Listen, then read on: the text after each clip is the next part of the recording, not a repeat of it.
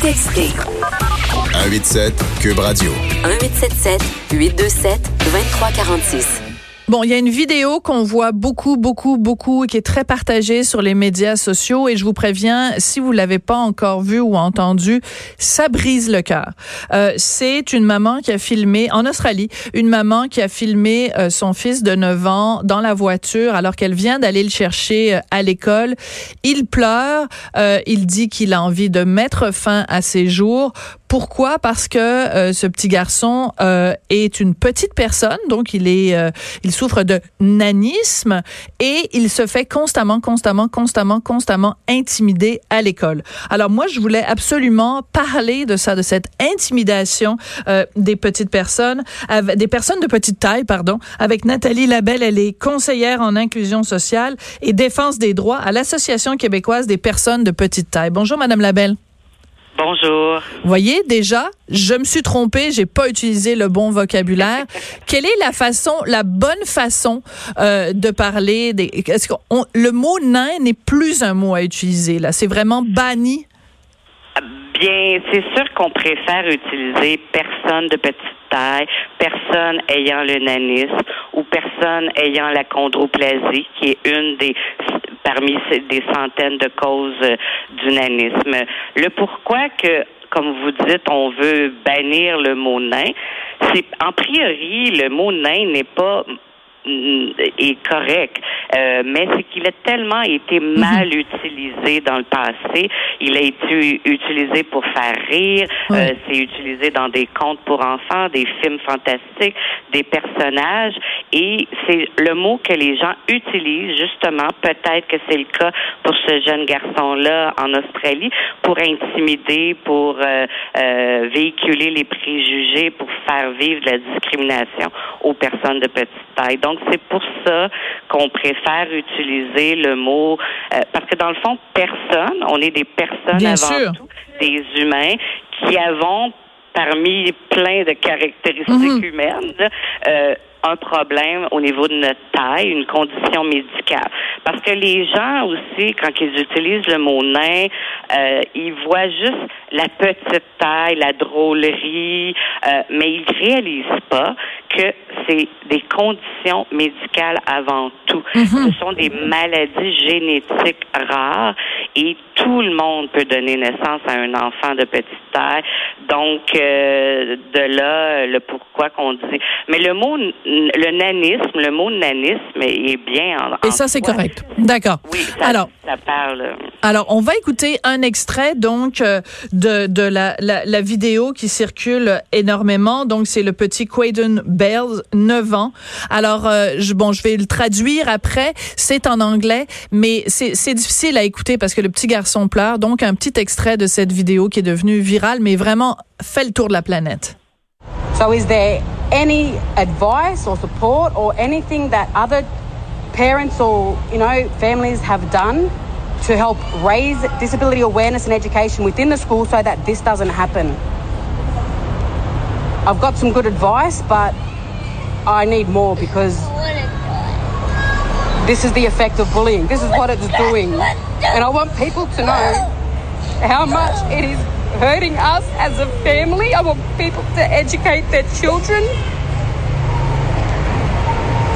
The whole anti bullying shit isn't fucking working. Alors, ce que vous entendez, puis je peux pas vous le faire jouer au complet euh, parce que ça vraiment ça brise le cœur. Le petit garçon dit euh, je veux mourir. Un peu plus tard, il dit bon donnez-moi un couteau que je me tue. C'est c'est vraiment très dur. Euh, Madame Labelle, quand vous avez vu cette vidéo, ça c'est des choses que vous entendez, que vous avez peut-être même dites vous-même quand vous étiez euh, plus jeune? Euh, ben, c'est sûr que tout le monde ne vit pas la situation de la même façon. Moi, personnellement, je suis pas allée jusqu'à cet extrême-là. Je l'ai pas entendu parce que c'est très, c'est très grave, c'est très touchant, comme vous dites. C'est une c'est rendu à une extrémité euh, grave. Euh, mais moi, ce que je retiens aussi du commentaire de la mère, c'est quand elle demande, euh, qu'elle parle de la défense des droits des personnes de Mhm. petite taille, du, des services de, de sensibilisation dans l'école, d'information, de soutien. moi, je peux pas parler de qu'est-ce qui se passe en Australie ou dans d'autres pays, mais au Québec, notre Oui. association existe depuis plus de 40 ans et nous, c'est justement, on fait beaucoup de sensibilisation, d'information. Ça fait plus de 20 ans qu'on fait des tournées dans les écoles. Ah oui. Oui, euh, c'est sûr qu'on notre tournée, elle n'est pas dans toutes les écoles du Mhm. Québec, euh, mais à chaque fois qu'on a un enfant d'une de nos familles qui commence l'école primaire ou secondaire, euh, et on va faire, on va rencontrer toute l'école pour parler du nanisme, pour parler de la différence, pour parler de l'intimidation. Et euh, c'est pas parce que l'enfant commence en maternelle, en première année, qu'on se limite seulement à la classe de première ou maternelle. On sensibilise toute l'école de maternelle à sixième année. La même chose pour euh, l'école secondaire. Et c'est sûr qu'il y a de l'évolution depuis 20 ans. C'est beaucoup mieux qu'avant dans les écoles. Les jeunes sont beaucoup plus sensibilisés à la différence, pas juste des personnes de petite taille, mais de toutes les différences, les handicaps. Oui. Mais il y a encore beaucoup de travail à faire. Euh, les regards changent à l'école, au travail, mais il y a encore euh, beaucoup de. Moi, quand je, moi ou n'importe quelle personne de petite taille qui se promène sur la rue, dans les centres commerciaux, peu importe, nous, on se fait toujours regarder. On ne passe jamais inaperçu. Et ça, ça vous le blesse, Madame Labelle? Ça, ça vous blesse? Ben, ben vous, est-ce que ça vous blesserait? Ben, c'est sûr.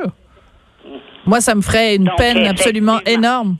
Effectivement. Mais justement, euh, on n'a pas le choix. Nous, c'est de naissance. Et c'est depuis notre naissance presque qu'on se fait remarquer et rire. Tu sais, on vit des moqueries, des, Mm. des rires, des commentaires.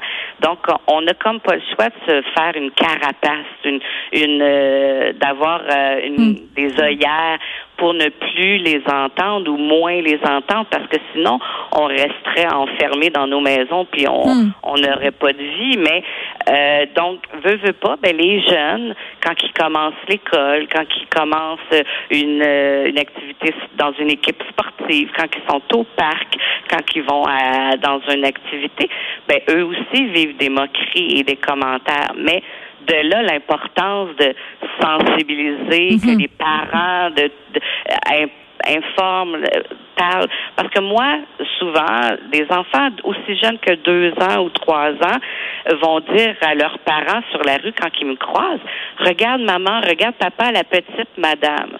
Mais là, c'est de voir le commentaire et la réaction du parent à côté de ce jeune-là. Parce que le- l'enfant de trois ans, lui, qu'est-ce qu'il a dit de mal? Rien. Je suis une petite madame. Il m'a, il a pas ri, il a pas- il s'est pas moqué. Il veut juste comprendre. Il veut juste apprendre. Il veut juste être. euh, donc, moi, quand je suis assez près de lui, je réponds. Ah oui? sens- oui, oui, je réponds. Ben oui, Ah. je suis plus petite. Ben oui, j'ai, euh, euh, il y a dans la vie, tout le monde est différent. Il y en a des grands, des petits, des gros, des minces. C'est une bonne Mais réponse. Moi, dans mes, moi, dans mes os, il y a quelque chose qui n'a pas poussé Hmm. pareil comme les autres. Donc, c'est pour ça que je suis plus petite.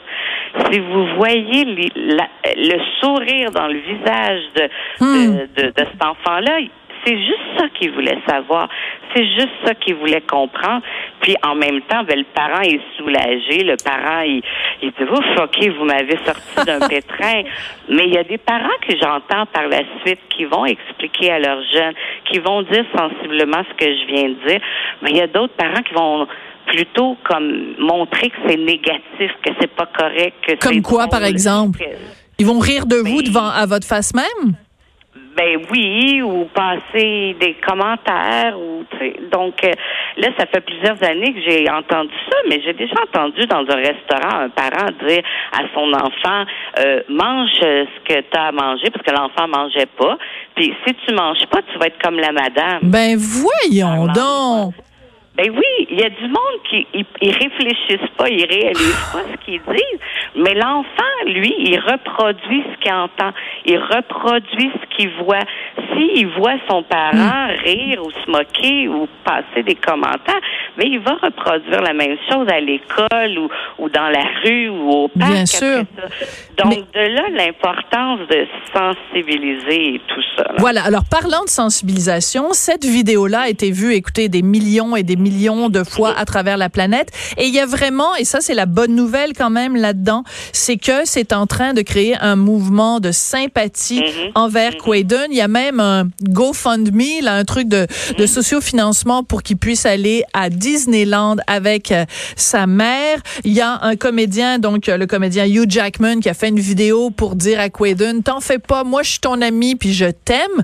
Quand vous voyez ce mouvement de solidarité-là, est-ce que ça met un petit peu un baume euh, sur votre cœur, Madame Labelle, de vous dire que bon, ben finalement, ce petit garçon-là, peut-être avec son message, est en train de changer l'image que certaines personnes ont des personnes de petite taille? Certainement, certainement. On peut pas être contre tout ce mouvement de solidarité, de sympathie euh, qu'il y a derrière lui. Puis euh, c'est ce qu'on veut que Oui. les, les mentalités changent. D'ailleurs, nous au Québec et, et il y a beaucoup de pays qui ont fait la même chose. À tous les mois d'octobre, depuis sept ans, cette année, en 2019, c'était la septième année, on souligne le mois d'octobre comme étant le mois du nanisme. Euh, il y a aussi le 25 octobre comme étant la journée internationale du nanisme. Donc, l'Australie, la France, les États-Unis, le Mexique, le Canada, euh, et j'en oublie plein d'autres pays, font de- du travail de défense des droits à l'année, mais on essaie à un moment clé dans l'année de parler du nanisme encore plus, de faire euh, comprendre encore plus les situations que les familles, que les, les enfants et tout ça. Donc, tant mieux si le- les gens sont de plus en plus euh, au courant de que le nanisme existe, que qu'est-ce que ça implique et que les et tant mieux si les regards changent et euh, Ben, en tout cas, merci beaucoup d'avoir pris le temps aujourd'hui de venir euh, nous en parler, puis de continuer aussi à, à faire tomber euh, les tabous. Mais j'adore votre attitude quand vous euh, quand vous répondez euh, aux parents, aux enfants, pardon, qui sont parfois pas mal plus intelligents que leurs parents. Madame Labelle, Exactement. Madame Labelle, merci beaucoup. Très intéressant de vous avoir parlé en réaction à cette vidéo, donc d'un jeune enfant de 9 ans euh, euh, qui euh, est atteint de nanisme et se fait intimider à l'école. Vraiment, ça a fait le tour du monde. On en a parlé avec Nathalie Labelle, qui est conseillère en inclusion sociale et en défense des droits à l'Association québécoise des personnes de petite taille.